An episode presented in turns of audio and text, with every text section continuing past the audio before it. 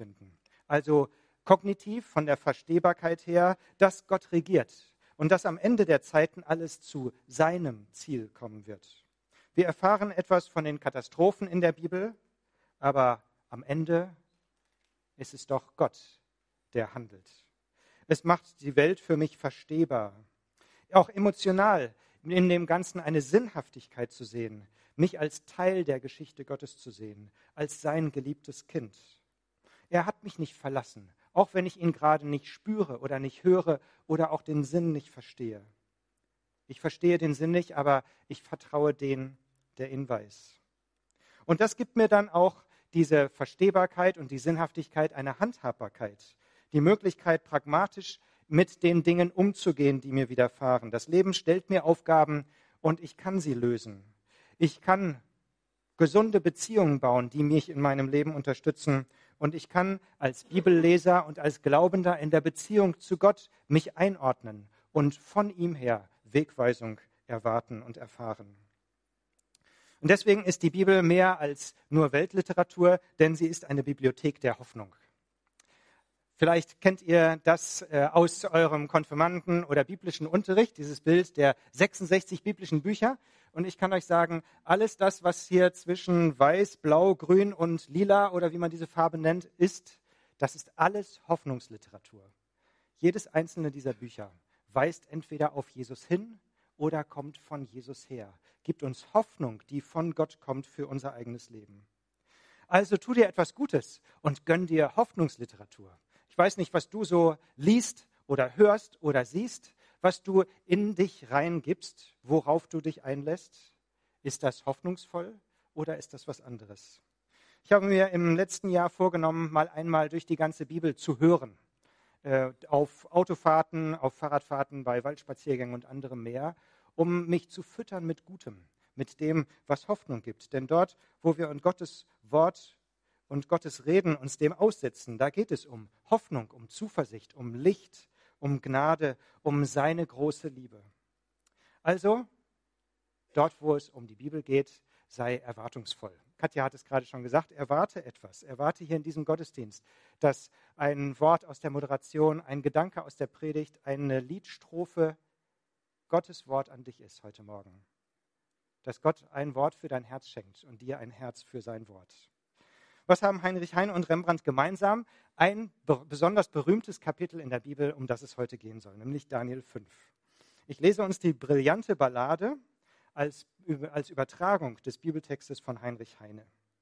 Übrigens aus dem Jahr 1820, für, für den, der es wissen will. Und dazu sehen wir das Bild von Rembrandt aus dem Jahr 1635. Die Mitternacht zog näher schon. In stummer Ruhe lag Babylon. Nur oben in des Königs Schloss, da flackert's, da lärmt des Königs Tross. Dort oben in dem Königssaal, Belsazar hielt sein Königsmahl. Die Knechte saßen in schimmernden Reihen und leerten die Becher mit funkelndem Wein. Es klirrten die Becher, es jauchzten die Knecht, so klang es dem störrischen Könige recht.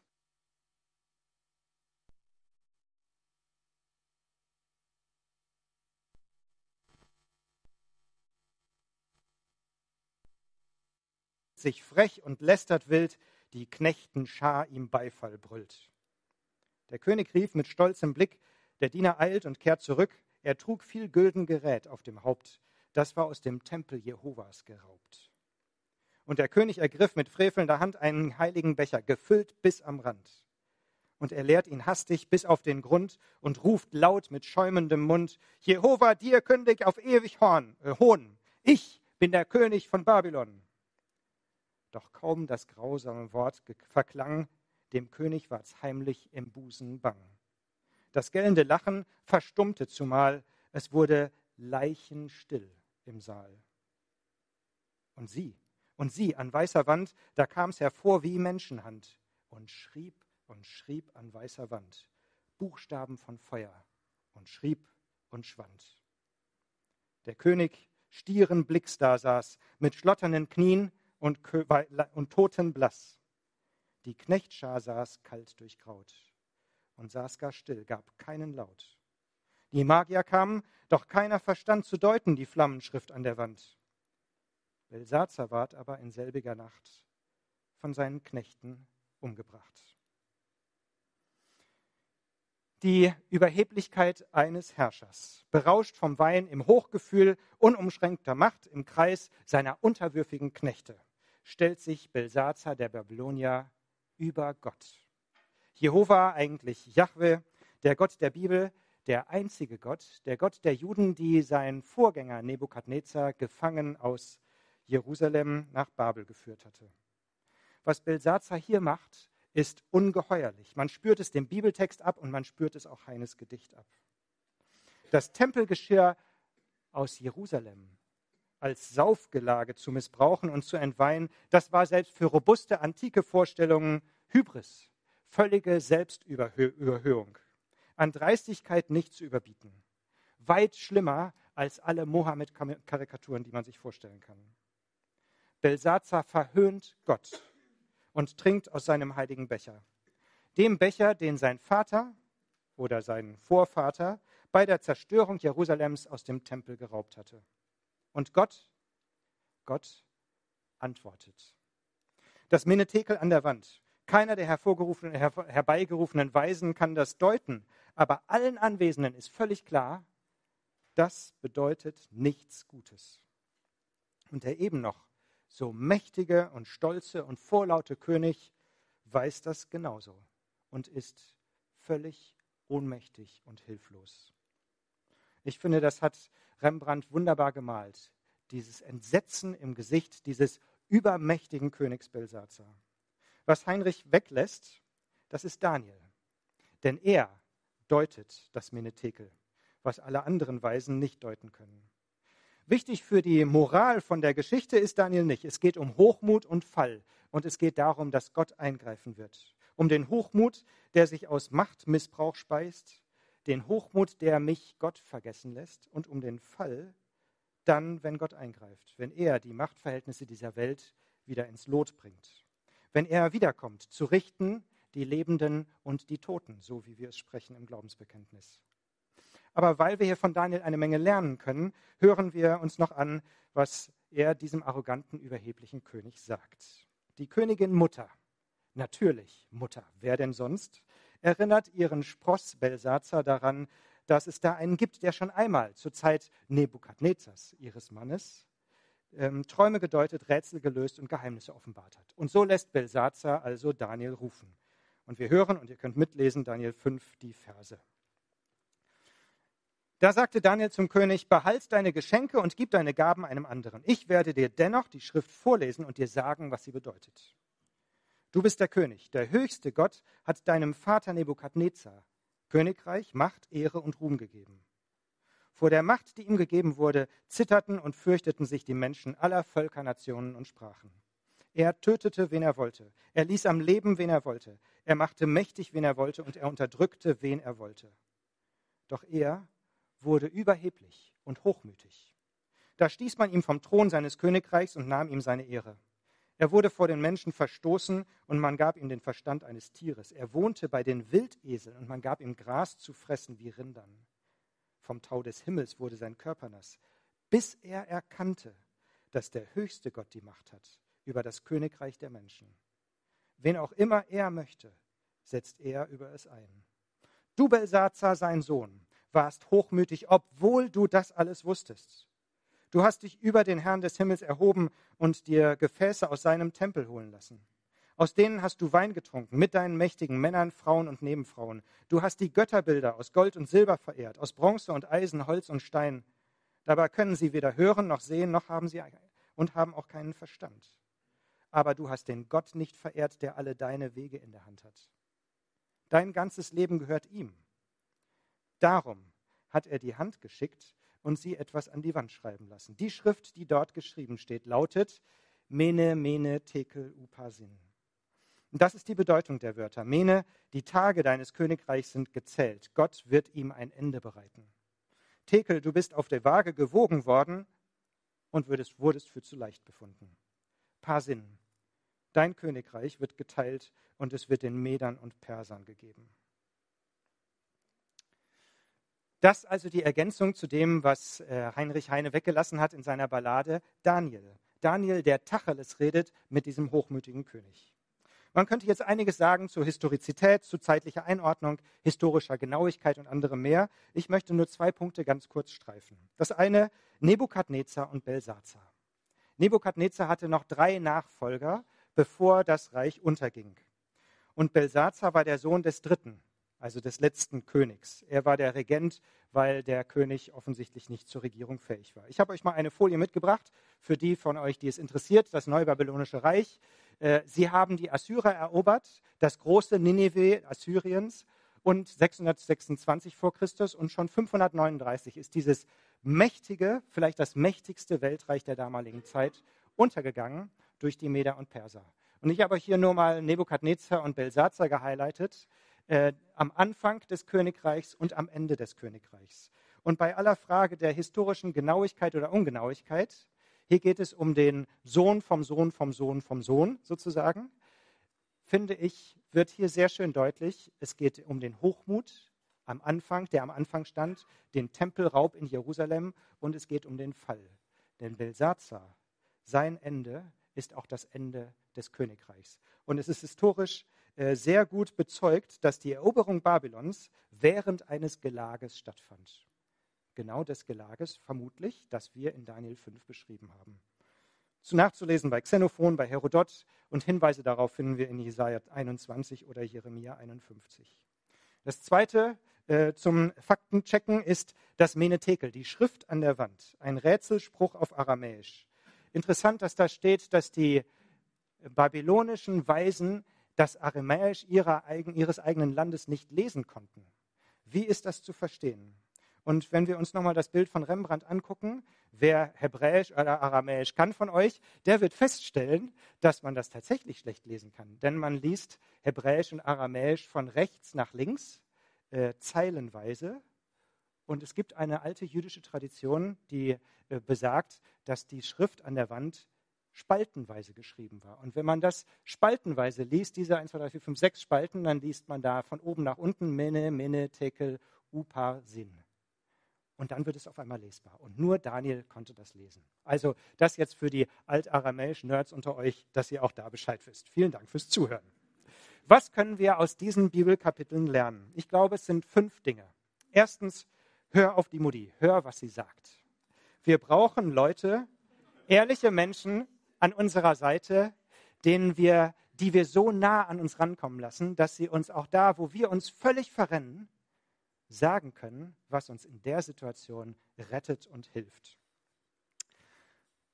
Die fünf Punkte habe ich mal symbolisch mitgebracht. Das ist nicht die Mutti, das ist einfach eine Birne, eine gute Idee, eine Person zu haben an meiner Seite, äh, die mir so nah ist, dass sie in mein Leben hineinreden kann. Zweitens, Macht korrumpiert. Das äh, ist die symbolische, der schwarze Mann mit dem roten Gesicht, die symbolische Macht, die uns korrumpiert, die auch schon hingefallen ist. Menschen werden zu Unmenschen, wenn sie Gottes Herrschaft nicht anerkennen. Das brauchen, da brauchen wir nicht erst nach ganz oben gucken, an die Weltregierung sozusagen sondern, und an ihren Umgang mit der Macht, sondern uns zu fragen, was heißt das für unsere Rollen, in denen ich und du Macht und Autorität haben. Die Dinge, die Rollen, die uns anvertraut sind. Was heißt es für deinen Beruf? Für deine Teamleitung? Wie oft kommt wer bei dir zu Wort? Wer bekommt welche Aufgaben? Welche Namen wirst du wie gegenüber der Geschäftsführung fallen lassen? Oder wenn du ein Sachbearbeiter bist, wen du wie behandelst, bevorzugst, zurückstellst, was du wie zügig bearbeitest oder weiterleitest, eine Ehrenrunde drehen lässt? Oder für dich als Selbstständige, welche Aufträge du wem zu welchen Konditionen anbietest und warum? Oder ablehnst? Oder schweigst? Wo du sauber arbeitest und wo du nur mal eben schnell, schnell arbeitest. Wir haben in unseren beruflichen Rollen so viel Macht und so viele Einflussmöglichkeiten. Über, unterschätzen wir das nicht. Oder unsere Rolle in Familie und Ehe.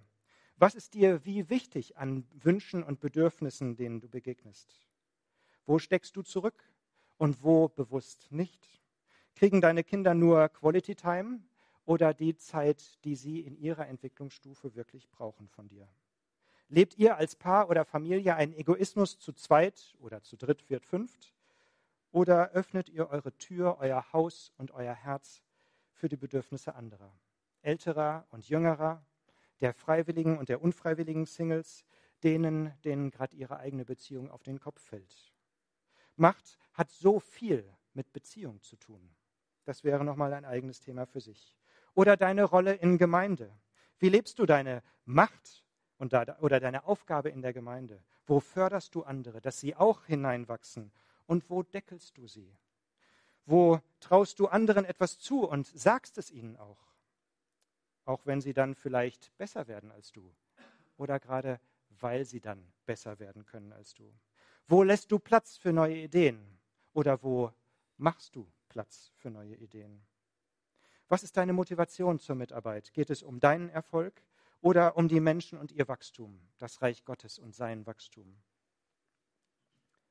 Machtmissbrauch hat immer etwas damit zu tun, dass ich die Augenhöhe verliere.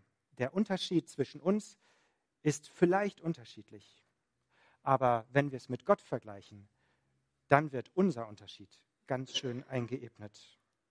Es hat nämlich immer etwas mit Gott zu tun, unsere Unterschiede und unser Verhältnis zur Macht. Und die Studien zu den Missbrauchsskandalen in beiden großen Kirchen zeigen uns unter anderem, dass Machtfülle gestützt auf eine starke Hierarchie, katholisch, genauso gefährlich ist wie Machtfülle in einem hierarchischen Vakuum, evangelisch. Wir brauchen gute Regeln und wir brauchen Regelmanagement. Und deswegen ist es uns im Christustreff wichtig, dass wir unser Konzept zum Sichergemeindeleben gerade nach ungefähr zehn Jahren einmal weiterentwickeln, auf den neuen Stand bringen, anderes mehr. Ich glaube nicht, dass wir danach hundertprozentige Sicherheit haben, aber aller Zugewinn ist ein Gewinn.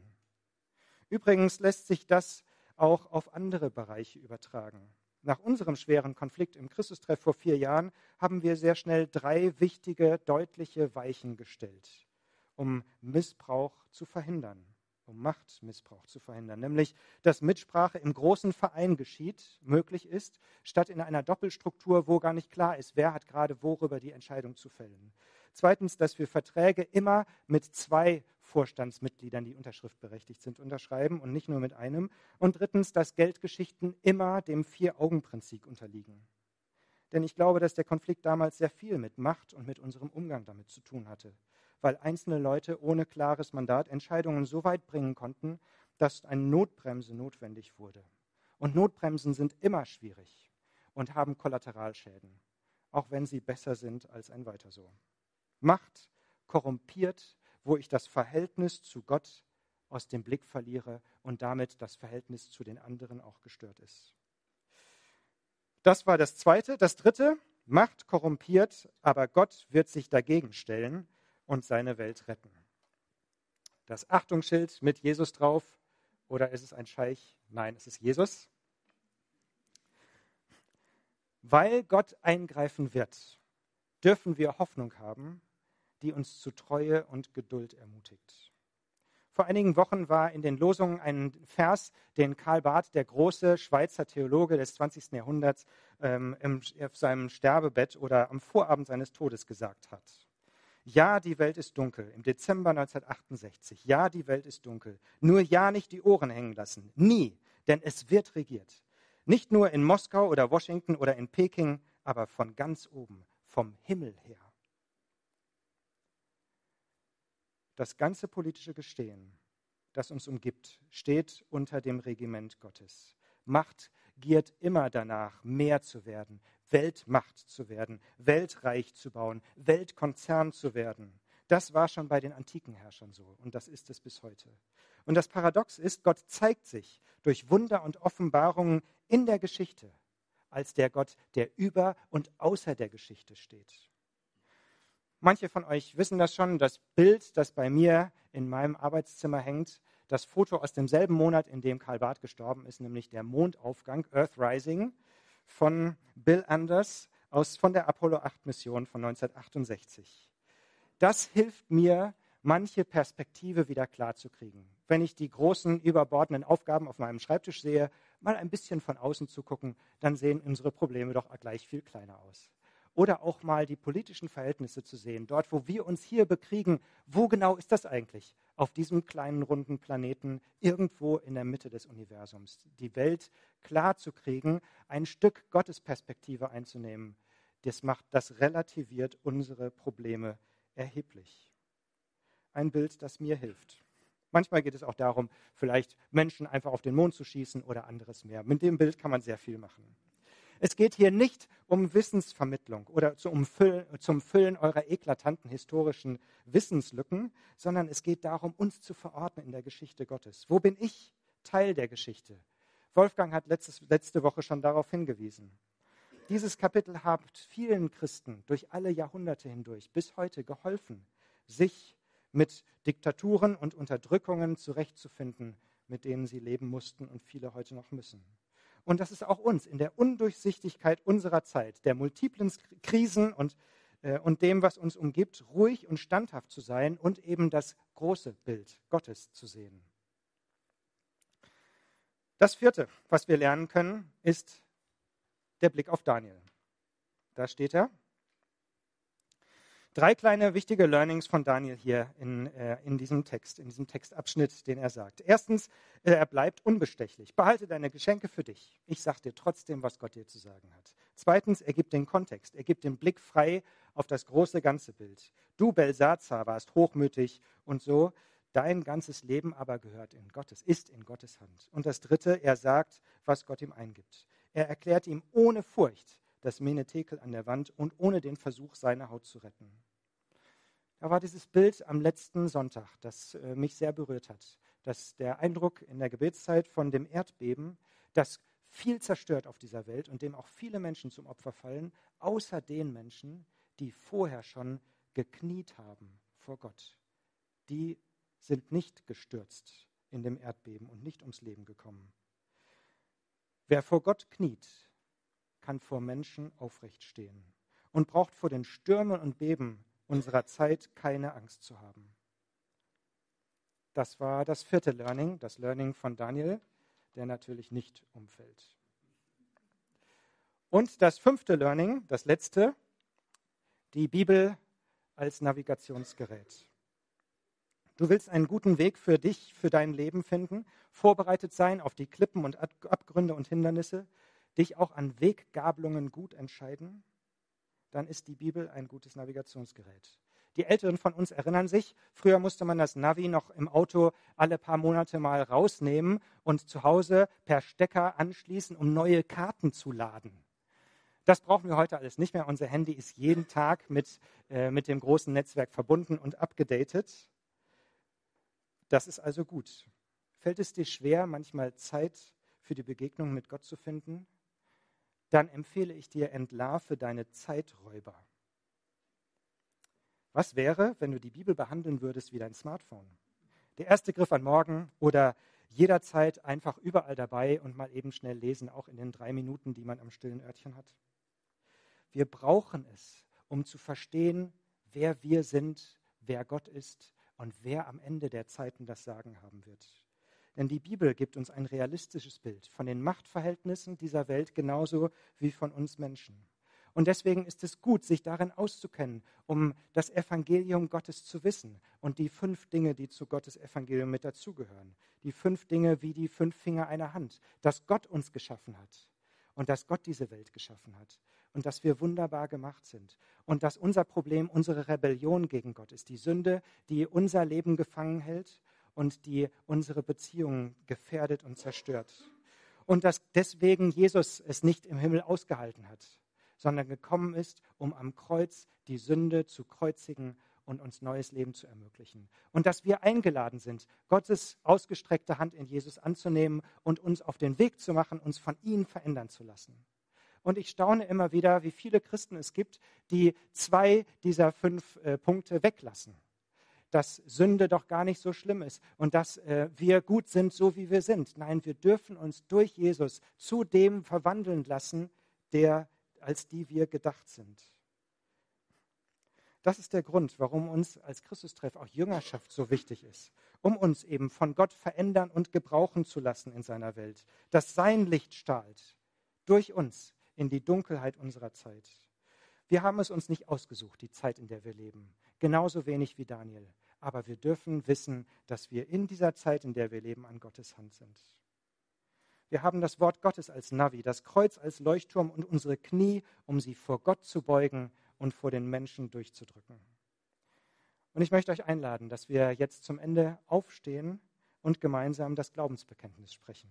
Als eine Erinnerung daran, wer Gott ist und wer wir sind, wo wir herkommen, wer wir sind und wo wir hingehen. Als ein bewusstes Bekenntnis vor Gott, voreinander und vor der Welt. Ich bitte euch aufzustehen. Ich glaube an Gott, den Vater, den Allmächtigen den Schöpfer des Himmels und der Erde, und an Jesus Christus, seinen eingeborenen Sohn, unseren Herrn, empfangen durch den Heiligen Geist, geboren von der Jungfrau Maria, gelitten unter Pontius Pilatus, gekreuzigt, gestorben und begraben, hinabgestiegen in das Reich des Todes am dritten Tage auferstanden von den Toten, aufgefahren in den Himmel. Er sitzt zur Rechten Gottes, des allmächtigen Vaters. Von dort wird er kommen, zu richten die Lebenden und die Toten. Ich glaube an den Heiligen Geist, die heilige christliche Kirche, Gemeinschaft der Heiligen, Aufhebung der Sünden Auferstehung der Toten und das ewige Leben. Amen.